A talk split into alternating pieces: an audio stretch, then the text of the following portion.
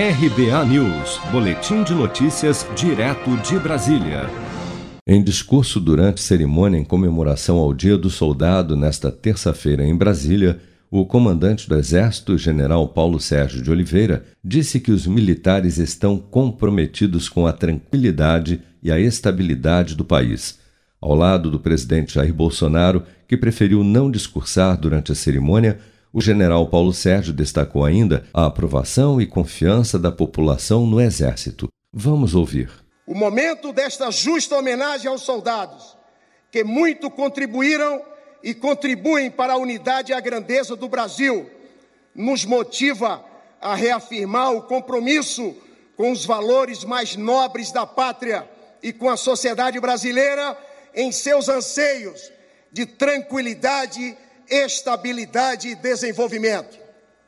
Neste curto tempo, desde que assumi o comando do Exército, estive presente junto à tropa em diversos locais do país, acompanhando o seu contínuo preparo, o elevado nível de capacitação e prontidão da Força Terrestre que pude constatar e principalmente o profissionalismo, a liderança, o entusiasmo e a coesão de nossos militares têm ratificado a plena certeza de que honramos nossos antepassados ao continuarmos a fazer do Exército Brasileiro essa instituição que tem merecido a ampla aprovação e a confiança do povo brasileiro.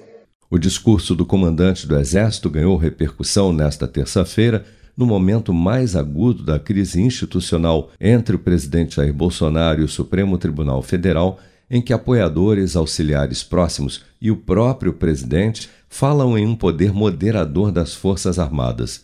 O temor de um golpe institucional com apoio de militares, tanto das Forças Armadas como das polícias militares dos estados, tem tirado o sono do meio político desde que movimentos bolsonaristas de todo o país vêm articulando uma grande manifestação para o dia 7 de setembro. Na pauta, a aprovação do voto impresso no Senado e o impeachment de ministros do Supremo.